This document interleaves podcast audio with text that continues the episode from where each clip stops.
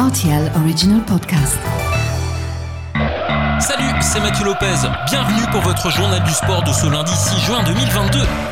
On débute ce journal par du tennis avec Rafael Nadal qui remporte un 14e Roland Garros et son 22e Grand Chelem après sa victoire en finale contre Casper Ruud et devant le public parisien.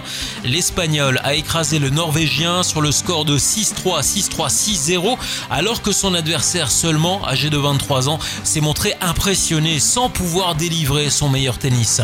Alors qu'on pouvait s'attendre à une déclaration importante de la part de Nadal au sujet d'une éventuelle fin de carrière, le vainqueur de Roland Garros a finalement annoncé qu'il allait désormais soigner son pied gauche sans pour autant raccrocher le tennis à 36 ans.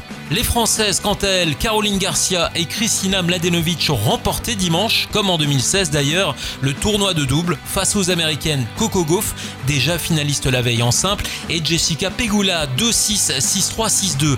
Samedi, la numéro 1 mondiale, Sviatek, n'avait pas fait de détails. Elle a emporté en 2-7 à 6-1, 6-3 contre Coco Gauff, l'américaine de 18 ans et nouvelle révélation du circuit féminin.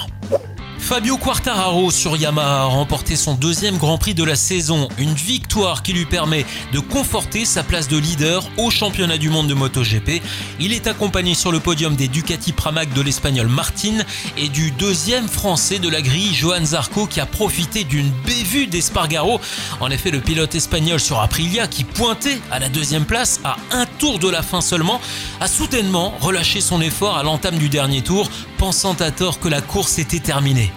Au lendemain de sa défaite en demi-finale de la Ligue des Champions face au tenant du titre, le Metz Handball a battu les Danoises d'Eichberg dimanche à Budapest.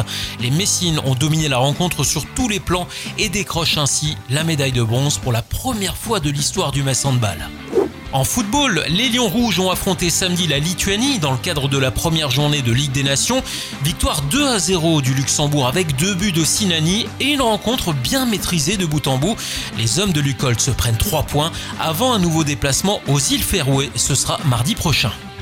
Enfin en cyclisme, Wout van Aert gagne la première étape du critérium du Dauphiné. Le Belge l'a remporté au sprint dimanche à Beauchâtel et endosse au passage le maillot jaune de leader. Le coureur belge compte désormais 34 victoires dans sa carrière. Voilà pour l'actu sportive du week-end. À lundi prochain pour votre journal du sport.